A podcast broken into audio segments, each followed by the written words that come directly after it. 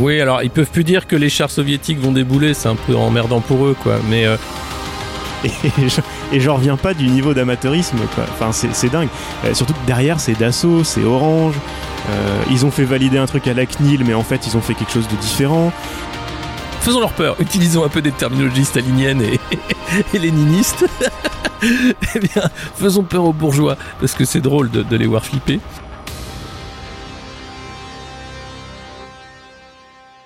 Bienvenue dans La République inaltérable, la balade aux diffusion politique libre, incisive et sans concession du monde moderne avec Alexis Poulain. Bonjour Alexis. Salut Antoine. Bon, ça a été un petit peu compliqué euh, ce matin. Je crois que tu es un peu dans la campagne. Est-ce que tu as participé à la fête de la musique quand même? Ah ouais ouais, je suis allé voir, euh, je suis à Cray, euh, la fête de la musique. Alors c'était vite fini, hein, mais il y avait quelques scènes, les gens respectaient plus ou moins les, les distances de sécurité, voilà, et, et j'ai mis de mon côté porcherie comme comme j'avais dit, en mémoire de, Steve, puisque Franck Rister préférait qu'on joue de rôle de vie de Véronique Sanson, mais on a autre chose à faire. Et puis, euh, et puis en ce moment, c'est compliqué. Je tiens à saluer la performance qu'est la tienne, Antoine, de monter euh, ce podcast, sachant qu'à Grenoble, euh, eh bien, il y a eu encore un problème de réseau avec les les fameux ludites de Grenoble qui ont encore brûlé des, des, ouais les fameux qui ont encore brûlé des des, des lignes euh, et donc Martial pour le club qui n'avait pas internet euh, a été obligé de tout mettre sur une clé qu'il a mis dans une boîte aux lettres. Enfin c'était c'était c'était épique dimanche. Donc je tiens je tiens à, voilà il faut il faut que vous sachiez dans quelles conditions on réalise ce podcast parce que quand même euh, c'est pour la petite histoire c'est c'est assez assez impressionnant quoi. voilà une, une, belle histoire. Bon donc si je comprends bien dans la Drôme les gestes barrières sont globalement respectés?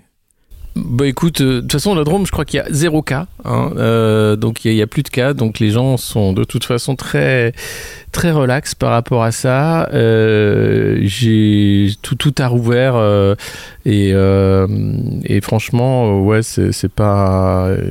Enfin, tu, tu sens que le virus est loin d'ici, quoi. Enfin, loin, loin du moins de la tête des gens. Un, petit point Covid quand même euh, rapidement. C'est vrai que chez nous on a l'impression que tout va bien, tout est fini, mais euh, mais ça continue euh, largement ailleurs. Alors il y a tous tous les spécialistes qui nous parlaient de grippette il y a encore pas si longtemps, qui nous disent que c'est impossible qu'il y ait une deuxième vague. ça a l'air de reprendre un peu partout ailleurs. Écoute, il y a quelques arguments intéressants contre la deuxième vague. Je, je, sais pas trop. On va, on va attendre de voir, en, espérant que les spécialistes de la grippette se réveillent un peu plus vite si ça, si ça dérape. Je rappelle que vous pouvez retrouver les épisodes précédents dans toutes les apps de podcast et sur lemondemoderne.media. Vous pourrez par exemple écouter ou réécouter les nombreux épisodes de la semaine dernière. Euh, jeudi, Alexis, tu as discuté de la crise qui vient avec deux contributeurs du monde moderne, Sébastien Gouspillou et Anis Lajnef. Un épisode dense, mais une vision de la finance internationale et de ce qui pourrait et devrait changer que j'ai trouvé très accessible et passionnant. Vendredi, Claudine Cordani nous a lu le chapitre 3 de son livre La justice dans la peau. Samedi, j'ai discuté avec le journaliste Sébastien Magro de Black Lives Matter au musée et des questions plus larges de souffrance au travail de nombreux employés d'institutions culturelles en France et dans le monde. Et bien sûr, lundi, t'en parlais un petit peu, un club au Café du Commerce à l'heure tchétchène. Ça fait déjà pas mal de recommandations d'écoute. Alexis, as-tu quelque chose à faire découvrir à nos auditeurs? Euh, non, mais euh, la, mise à jour euh, d'une fiche de lecture de, de Lenny sur le monde moderne, sur les images de la fin du monde.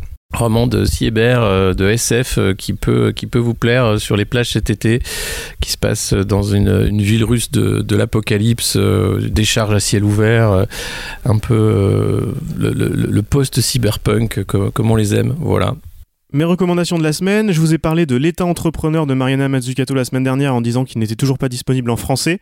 Le hasard fait bien les choses, à peine l'enregistrement terminé, j'ai découvert un tweet de Thomas Porcher qui vantait la traduction de l'ouvrage à sortir chez Fayard en septembre. Voilà, vous pouvez noter ça dans vos agendas. Pour cette semaine, une proposition d'écoute anglophone avec le podcast The Last Archive chez Pushkin Industries, le label de Malcolm Gladwell, historien public bien connu. Cette nouvelle production est menée par Jill Leport, qui est historienne à Harvard et qui travaille aussi pour le New Yorker.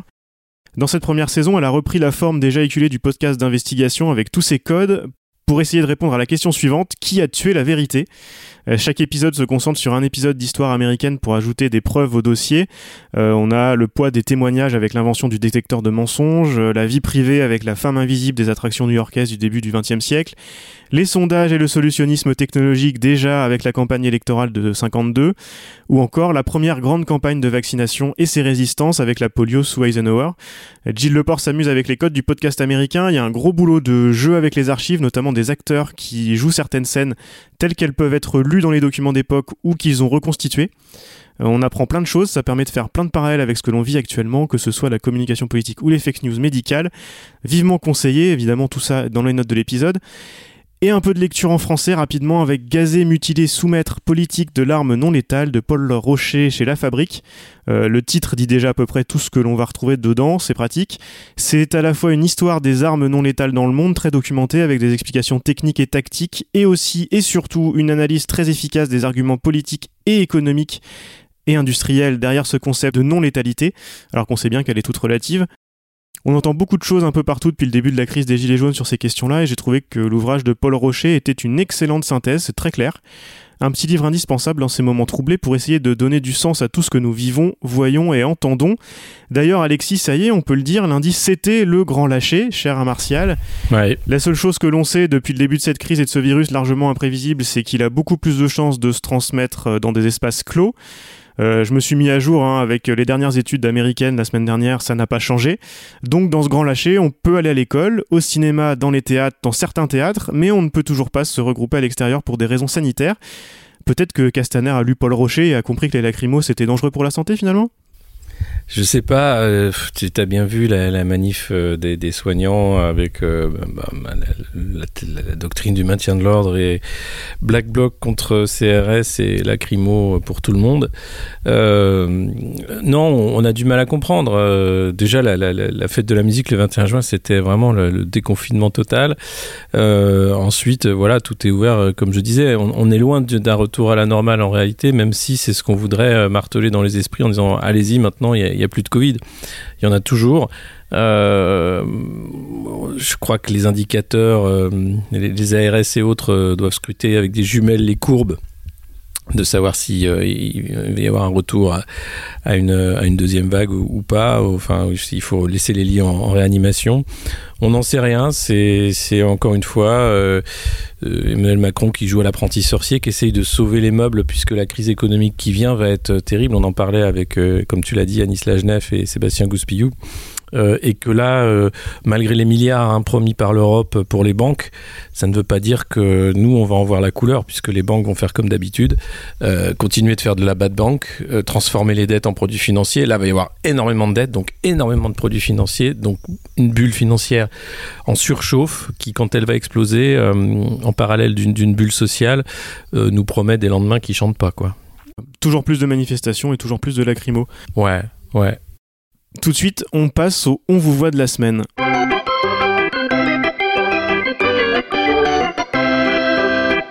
Vous voit, vous voit, vous voit, vous voit, vous voit, on vous voit.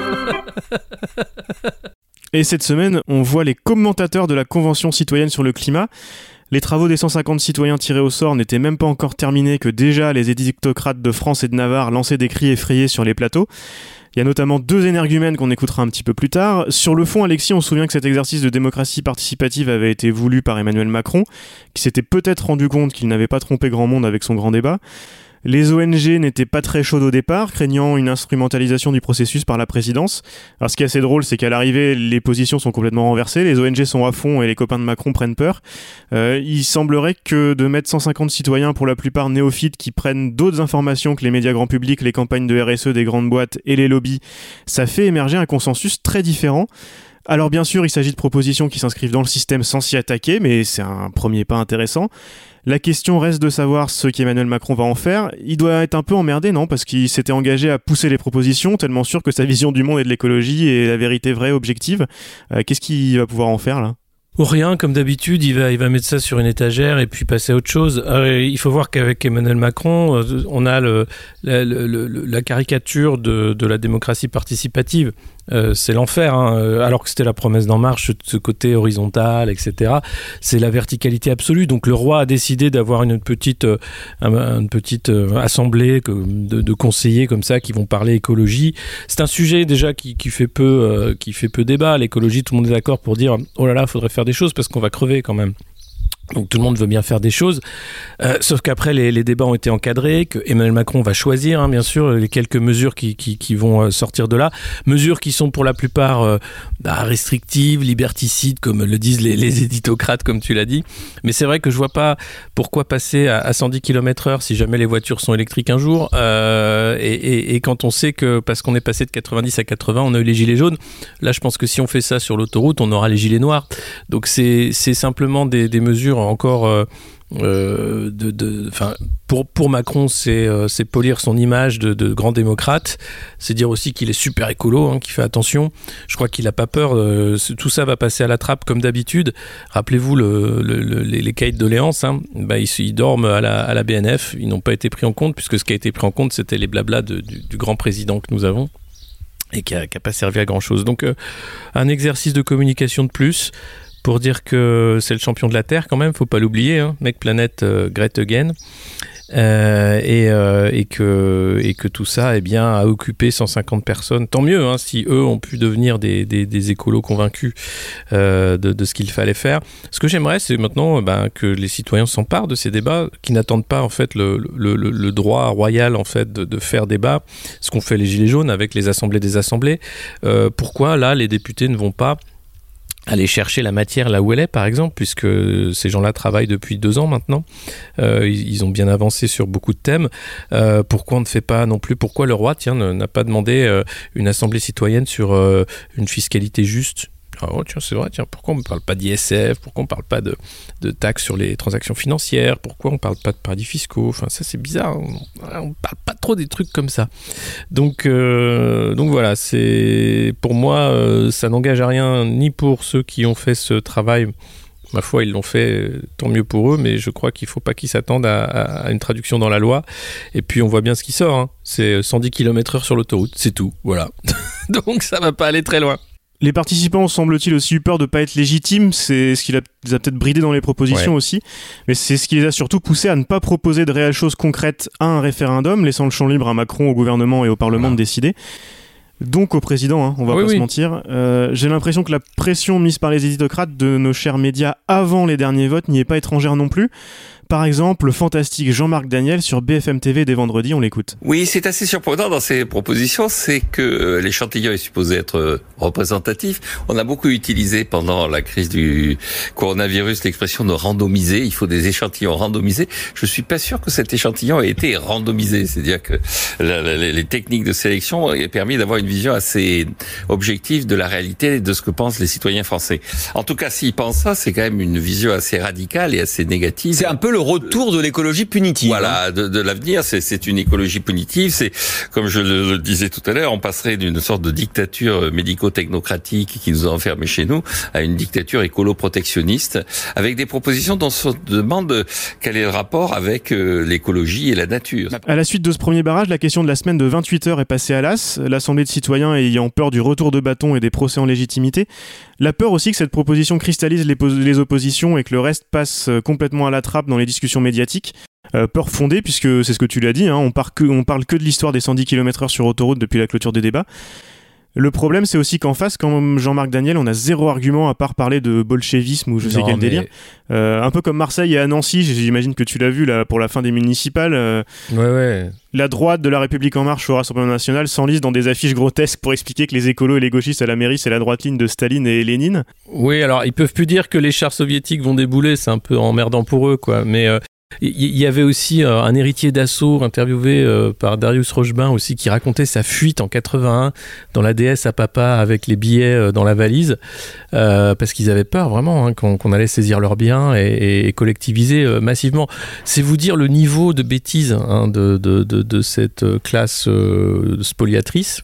Appelons-les comme ça, faisons leur peur. Utilisons un peu des terminologies staliniennes et, et, et léninistes. eh bien, faisons peur aux bourgeois parce que c'est drôle de, les voir flipper. Euh, et, de les voir euh, mettre, les, sous, euh, aller planquer les sous en Suisse immédiatement, quoi. Dès que t'as un mec de gauche un peu élu, quoi, c'est oulala là là. Et je pense que sous Hollande, il y, a des mecs qui ont déjà ont fait de l'huile, hein, en se disant putain, il va nous refaire un truc. Donc le mur de l'argent, c'est réel. Il faut voir la, la, la, bêtise de cette classe et, la, peur. Hein, les écureuils ont peur qu'on leur vole leurs noisettes, donc Bah voilà, bon bah c'est comme ça. Euh, sur la semaine de 28 heures, triste parce que c'est on, va dans le mur. Euh, il va falloir partager le travail. Or, qu'est-ce qu'on nous dit à longueur de plateau, que ce soit le MEDEF et les uns et les autres, c'est qu'il va falloir travailler plus. Hein. Il va falloir vraiment bosser plus, les gars. Parce que là, il faut, il faut relancer l'économie, ça va être la guerre. Hein. La vraie guerre, elle arrive maintenant. Donc, vous allez avoir beaucoup plus de chômeurs et puis des gens qui vont faire des burn-out parce qu'ils sont obligés de bosser pour quatre. Euh, je vois pas où est l'intérêt euh, social, économique. Euh, je vois pas où est le bonheur là-dedans. Je vois pas où est même la relance économique.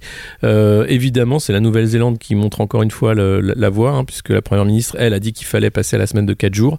Euh, bah nous, on va à contre-courant de l'histoire, comme d'habitude. Mais comme euh, euh, c'est bien joli d'avoir une convention sur le climat, pourquoi l'État finance les secteurs les plus polluants, que ce soit l'aérien ou l'automobile? Parce que c'est des emplois, parce qu'il faut que vous achetiez des bagnoles, et puis des bagnoles qui pèsent des tonnes, hein, des gros SUV qui consomment, même s'ils sont un peu électriques, mais achetez bien des gros trucs bien polluants. Prenez bien l'avion, faites bien tout ce qu'il faut pour polluer, puis derrière, bah, vous roulerez moins vite avec. Hein, ça va nous sauver tout ça. C'est d'une hypocrisie, c'est d'une bêtise encore une fois. Moi, je, je, comprends pas que il y, ait euh, un tel silence, une telle apathie en fait de nos sociétés qui vont, euh, qui vont droit à l'échec. Hein. Euh, on va pas se leurrer. Moi, je suis pas pessimiste en disant ça. Je suis juste, euh, c'est les faits. Regardez les faits. pourquoi on se réveille pas? Pourquoi à ce moment on dit pas Mais attendez, moi, je, je, veux pas bosser jusqu'à 70 ans. Je, ça sert à rien déjà. À partir de, de 60 ans, tu as déjà du mal à, te lever le matin, à faire ce qu'il faut, etc. Surtout dans des, dans des, dans des métiers difficiles. et je veux pas bosser 70 heures par semaine. sauf si je suis patron et que effectivement là, tu dis ah ouais, bah eux ils bossent beaucoup. Bah oui, parce que c'est c'est les noisettes. Les noisettes, ça compte. Mais pour les gens qui sont payés peanuts, euh, voilà, noisettes, peanuts, oh putain, je suis bon ce matin. Euh, et eh ben, et eh ben, et eh ben non, euh, eux, c'est une corvée, c'est pénible le travail. Mais Emmanuel Macron n'aime pas que on dise que le travail est pénible, donc il va falloir travailler encore plus. Un non-sens, un non-sens total. Et, et, et, tout ça aidé par ces économistes. Hein, qui savent tout, qui sont vraiment géniaux, hein, qui nous ont fait la crise de 2008, euh, qui, qui vont nous faire la nouvelle bulle financière et qui continuent de nous faire croire que euh, bien seul le capitalisme de compétition euh, totale est, le, modèle adapté aux sociétés humaines. Je crois pas. j'ai regardé les débats sur la semaine de 28 heures de ce week-end, justement, après le premier barrage des éditorialistes, là, jeudi vendredi, qui, à mon avis, ont mis un peu la pression. C'était intéressant parce que là, on est vraiment dans un problème d'information. Ce que je disais tout à l'heure, euh, il y a les, les citoyens qui ont travaillé sur cette question de la semaine de 28 heures euh, ont tous défendu bec et ongle cette proposition-là en, en essayant d'expliquer pourquoi c'était intéressant et pourquoi ça avait tout à voir avec la question climatique. Évidemment. Et puis ça a été euh, refusé parce qu'en face on leur a dit oui mais regardez, on va nous prendre pour, euh, on va nous prendre pour des vilains gauchistes, ils vont parler que de ça et, et, ça va, ça, ça risque de, de, poser problème et de nous de donner, donner, du tort sur notre légitimité, légitimité pour tout le reste. Et c'est pour ça qu'ils ont enterré cette proposition-là. ça touche vraiment un problème fondamental qu'on a dans cette histoire c'est celle de l'information. On l'a dit pas plus tard que la semaine dernière pour Black Lives Matter sur les chaînes d'infos en continu qui ne font que donner de l'audience et de la légitimité à Zemmour et à la famille Le Pen. Là, ils viennent nous faire peur sans un seul argument à part celui du nous avons raison, c'est ce que tu disais. C'est ce que Macron avait fait pendant le grand débat. Il fallait expliquer aux Gaulois réfractaires pourquoi il avait tort. Et sur les plateaux, on se cache encore moins que Macron, mais c'est le même discours et la même idéologie. Écoutons euh, ton préféré, Alexis, Patrick Artus, là encore sur BFM. Oh, Allez, eh, on va même lui décerner le titre de pipe de la semaine. Quand je vois parfois des simulations qui sont faites, il y a des journaux qui en ont sorti, c'est de la pipe complète, hein.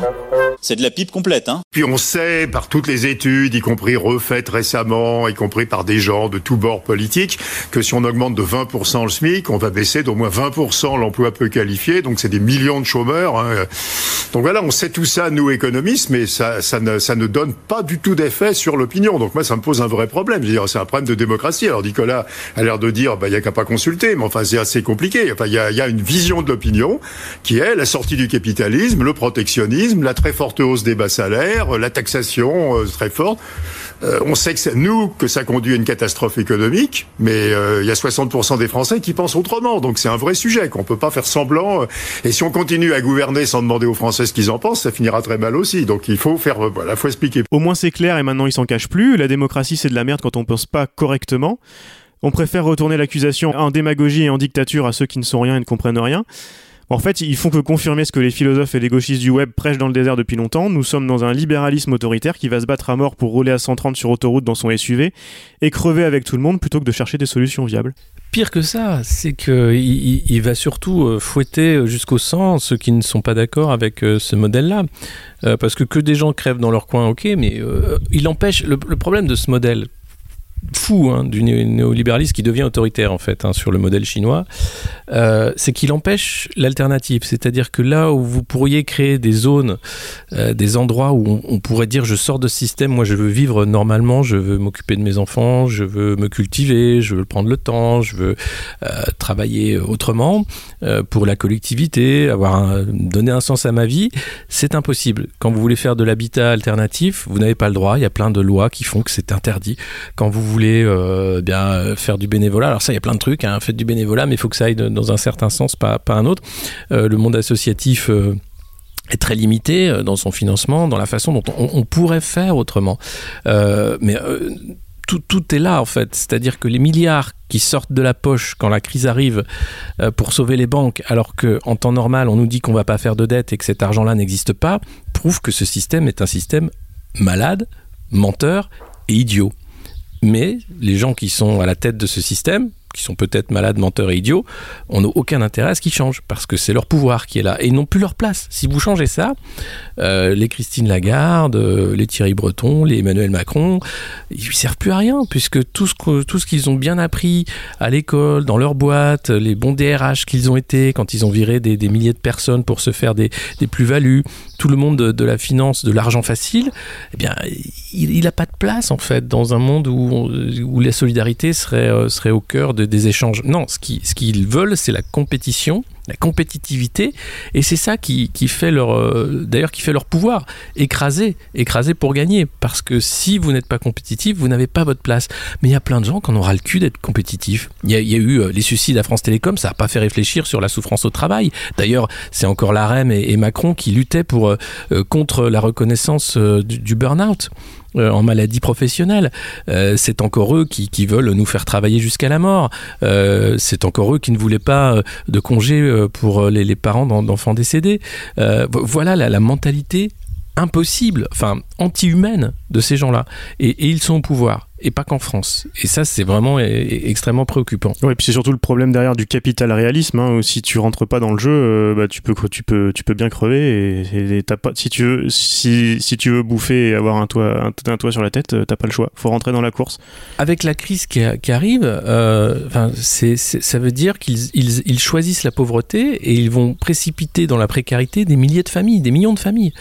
Euh, et, et, ça, sans, sans, sans aucun état d'âme. C'est-à-dire que pour eux, c'est normal c'est pas grave, c'est comme ça, ça s'adaptera plus tard.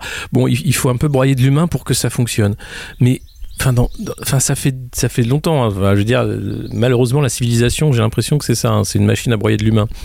Euh, à un moment, euh, c'est fatigant, quoi. Tu te dis peut-être qu'au 21e siècle, l'humain sera assez malin pour dire ah mais on a essayé ça, on a essayé ça, on a essayé ça. Et si on essayait un autre truc, attends, bouge pas. on a tout ce qu'il faut. Hein. Là, franchement, on, peut maintenir un niveau de vie. On, a aidé l'Afrique, on a aidé tout le monde s'est sorti, le cul des ronces. Maintenant, ça va à peu près.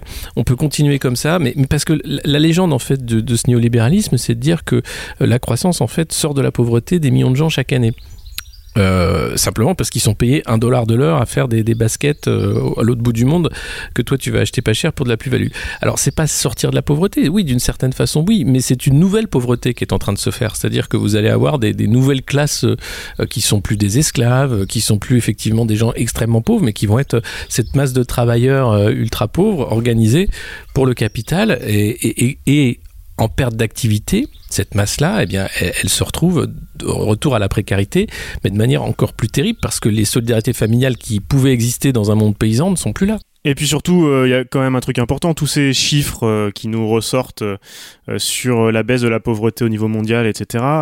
c'est souvent des chiffres qui sont pipés, ils les sélectionnent n'importe comment. Oui. je vais écrire pour le Monde Moderne bientôt un petit article là-dessus parce que il y a un, ah, super. un auteur mexicain mais basé à Londres qui a écrit un bouquin là-dessus sur les, ce qu'il appelle les nouveaux optimistes. tous ces, bah, c'est l'équivalent de Laurent Alexandre. Laurent Alexandre n'est qu'une pâle copie de tous ces gens-là en France. Oui, oui c'est une école américaine de pensée relancé le positivisme, c'est le nouveau Pinker et compagnie. et c'est assez drôle. Dans, Rodrigo Aguilera, dans son bouquin, commence en, par une, une, démonstration par l'absurde en prenant le Venezuela, en disant bah regardez, si je pipe les chiffres exactement comme ils font en choisissant les, les dates, en choisissant les échelles, bah regardez en fait le Venezuela, c'est depuis depuis l'arrivée de, de Chavez puis Maduro, en fait c'est c'est génial c'est génial ce qui s'est passé. Ah bah la crise de ces dernières années, oh bah c'est un petit voilà un petit problème, mais regardez si vous prenez euh, le temps long depuis le début de Chavez, c'est extraordinaire ce qui s'est passé.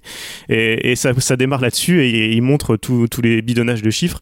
Euh, c'est c'est assez c'est assez intéressant et il faut il faut vraiment arrêter de, de relayer toutes ces toutes ces conneries là euh, parce que bah parce que ça veut c'est juste c'est juste ça permet juste de d'aller dans le sens du statu quo et, encore euh, et encore pire euh, les Pinkers et compagnie euh, mais ça devrait plus nous surprendre utilisent ces questions là pour avancer des, des propositions assez en plus assez assez racistes parce que bah si le capitalisme a aidé comme ça l'Afrique et compagnie il faut continuer comme ça alors qu'en fait on bon on les on les exploite, on exploite ces économies-là depuis le début.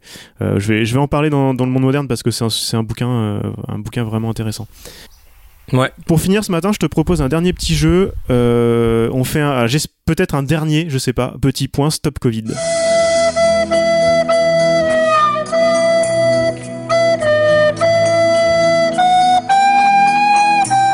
C'est le parquet national financier qui a été saisi pour favoritisme sur ce dossier. Mais je trouve ça mais méprisable.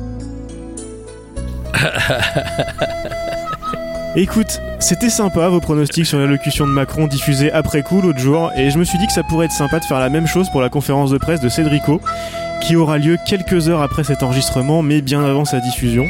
Alors Alexis, à ton avis, qu'est-ce qu'il a bien pu dire Cédrico? Eh ben, qu'il est fier des Français, hein, qui sont responsables, qu'il est fier de cette appli 100% euh, Cocorico, on est bien les seuls en Europe à avoir ça, et c'est bien normal parce qu'on est la meilleure des startups nations apprenantes, et que bon, il y a quelques petites, euh, euh, quelques petits ajustements à faire encore, mais qu'il va falloir euh, bien sûr vivre avec cette appli parce que le virus on ne sait pas quand est-ce qu'il va revenir et que bon ils vont tout mettre à jour hein, pour être sûr d'avoir d'avoir ce qu'il faut je, vois pas ce qu'il peut dire en fait. Là, il devrait juste aller se cacher avec un carton sur la tête. Euh, malheureusement, il, va faire, le, il va faire le fier. Il va dire que c'est super euh, ce qu'ils ont fait, alors qu'ils ont fait une appli mais bidouillée, mal faite, qui euh, vole les données bien sûr, les adresses IP, qui utilise Google. Enfin, c'est lamentable, qui qui coûte 300 000 euros par mois quand même. Non mais déjà rien que ça, signer un contrat de d'hébergement à ce prix-là, c'est des malades mentaux, ou alors c'est qu'ils récupèrent de l'argent dessus. Mais il y a aucune raison de faire un truc pareil pour une appli qui ne sert à rien. Euh, sachant qu'en plus on ne fait pas de test. C'est à quoi ça sert d'avoir Stop Covid si derrière vous avez le ministre de la Santé qui dit non mais de toute façon il n'y a pas trop de virus donc on arrête les tests, que derrière vous avez Salomon, euh, euh, responsable de la Santé nationale qui dit non mais les tests c'était pas pour la France, hein. nous on est on est on est bon, hein. on est on est vraiment bon. Enfin cette bande de menteurs qui, qui est au gouvernement et, dans les enfin au pouvoir hein, dans les dans les voilà c'est c'est épuisant de les écouter en fait moi j'ai. Je, fais un petit aparté dans les pronostics. Je sais pas si tu as vu cette info-là. Il y a une maison de retraite aux États-Unis qui s'est retrouvée avec 0 cas, 0 mort. Alors que euh, bah, oh. là-bas, comme chez nous, euh, forcément, dans les maisons de retraite, ça a été une catastrophe. Et euh, le New York Times a interrogé le, le, directeur et lui a dit Mais qu'est-ce qui vous a fait prendre conscience et pourquoi vous avez mis tout en œuvre pour que ça se passe bien, etc. Et le, gars, le gars a répondu aux journalistes C'est quand j'ai vu la conférence de presse où Trump a dit On n'a que 15 cas et de toute façon, très bientôt, il y en aura zéro, vous inquiétez pas que là je me suis dit on est dans la merde. Et, euh, et en fait c'est ce qu'on aurait dû se dire quand Buzyn au mois de janvier a dit euh, non non mais il y, aura pas d'importation et puis je vais mettre des affichettes dans les aéroports. Ben, c'est ce que tout le monde s'est dit mais euh, on n'est pas on n'est pas au pouvoir malheureusement. Quand, quand, tu vois le nombre de médecins qui disaient dès le début mais qu'est-ce que vous faites pourquoi on n'a pas de masque pourquoi on fait pas de tests vous avez vu pourquoi vous dites qu'il y a des clusters mais on sait pas où sont les autres. Voilà les gens les gens sensés qui connaissaient le, problème à cette époque-là ont commencé à alerter. Euh, et puis après, bon bah après voilà, il y, a eu Raoult qui a fait sa potion magique, euh, chloroquine euh, et, autres, qui n'a pas été écouté non plus. Qui est loin d'être magique, apparemment, euh, et mais, mais parce que voilà, on, on ne savait pas. Euh, en revanche, euh, ce qu'on sait, c'est que ça a été géré euh, de manière catastrophique par des gens qui aujourd'hui se, se, disent avoir fait tout ce qu'il fallait et être les meilleurs. Et pour en revenir à Stop Covid, bah, je, pense, je pense que tu as raison. Hein. de toute façon, ils sont pas du genre à se remettre en question. moi, il y a un truc quand même que je trouve dingue, c'est que tu, tu, peux avoir l'idée de euh, on fait une app parce qu'une app va nous sauver et il faut la faire euh, bah, tout le monde tout le monde le fait donc faisons pareil et tout. Bon si t'es convaincu pourquoi pas? Mais moi je me suis dit avec tout ce qu'il y a eu derrière comme euh, comme discussion au, au, moins techniquement et juridiquement et tout ce que tu veux ça va être nickel. On peut se dire que le point de départ de la réflexion est débile que l'app servira à rien mais au moins ils vont la faire et elle sera nickel. Et et, je, et j'en reviens pas du niveau d'amateurisme quoi. Enfin c'est dingue. Euh, surtout que derrière c'est Dassault c'est Orange. Euh, ils ont fait valider un truc à la CNIL mais en fait ils ont fait quelque chose de différent. Ils avaient dit que le code serait complètement ouvert et auditable. En fait ils ont ils ont ouvert le code de l'appli mais pas du serveur alors que parce qu'au début tout, se devait se faire sur l'appli. Et en fait quasiment tout se fait sur un serveur. Ils ont changé d'infrastructure serveur après le lancement. Enfin, c'est c'est un enchaînement de bêtises de, de juste, juste, de bêtises quoi. Donc euh, là, là, alors il y, a deux choses. Euh, soit, soit il continue en disant on a raison et il se fout encore de la gueule du monde. Il dit que ceux qui attaquent euh, l'appli sont méprisables comme il a fait il y a quelques semaines. Je pense que c'est ça qu'il va faire parce que de toute façon ils savent pas faire autrement. Un peu comme Laetitia Avia la semaine dernière sur sa loi liberticide là à l'opposé, il pourrait dire ouais bon ok d'accord, euh, bon c'est nul, on a été con, euh, on arrête, on arrête les frais. Bon évidemment il le le fera pas, mais entre les deux peut-être qu'il pourrait dire bon ok on a écouté, on va discuter, on va faire différemment, gardez l'app parce que de toute façon ils sont persuadés que ça va nous sauver, que c'est fantastique et que s'il y a une deuxième vague, euh, il la faut. Et dans ce cas-là, euh, faire un peu comme on fait les Anglais en disant bon d'accord, on est parti sur un truc euh, centralisé, personne n'a fait pareil. Euh, du coup, si vous voulez aller en vacances cet été ailleurs en Europe, bah vous pourrez pas vous servir de l'app française. Enfin, il n'y a, pas de lien, ce sera pas interopérable, ce qui est complètement débile. je sais pas si t'as vu ce qu'ont fait les Anglais. Ils avaient, ils voulaient faire comme nous. ils ont arrêté. Et puis ils se sont dit quand même en même temps, ah, on va quand même regarder ce que fait le protocole Apple et Google que les autres ont l'air de vouloir utiliser au cas où. Et quand ils ont vu que leur truc allait pas marcher et qu'ils ont vu la catastrophe française aussi, ils se sont dit bon bah ok, on, bascule sur l'autre, au moins on part pas de zéro, mais pourtant leur appli va être, va être disponible très tard mais au moins ils, ils ont pas juste pour des raisons euh, je, sais, pas je, sais même pas j'allais dire des raisons euh, philosophiques et politiques mais même pas c'est juste non, si. pour des conneries euh, partir sur son truc non non c'est des raisons totalement politiques de dire voilà on a une appli française pour faire croire qu'on a de la souveraineté là-dessus faire croire que c'est une appli sanitaire ça ne l'est pas ça ne l'est pas du tout. Et, et derrière il y a enfin il y a cet agenda non caché de, de contrôle permanent des populations. Enfin c'est dingue. Laetitia Avia t'en parlait mais faut voir le, le, degré d'amateurisme, de, c'est-à-dire qu'elle elle est avocate, elle fait une loi qui est retoquée par le contexte constitutionnel. Tout le monde lui disait depuis le début, enfin ta loi quand même c'est super liberticide. mais pourquoi on perd du temps? Vous savez que ça coûte 7000 euros par mois un député.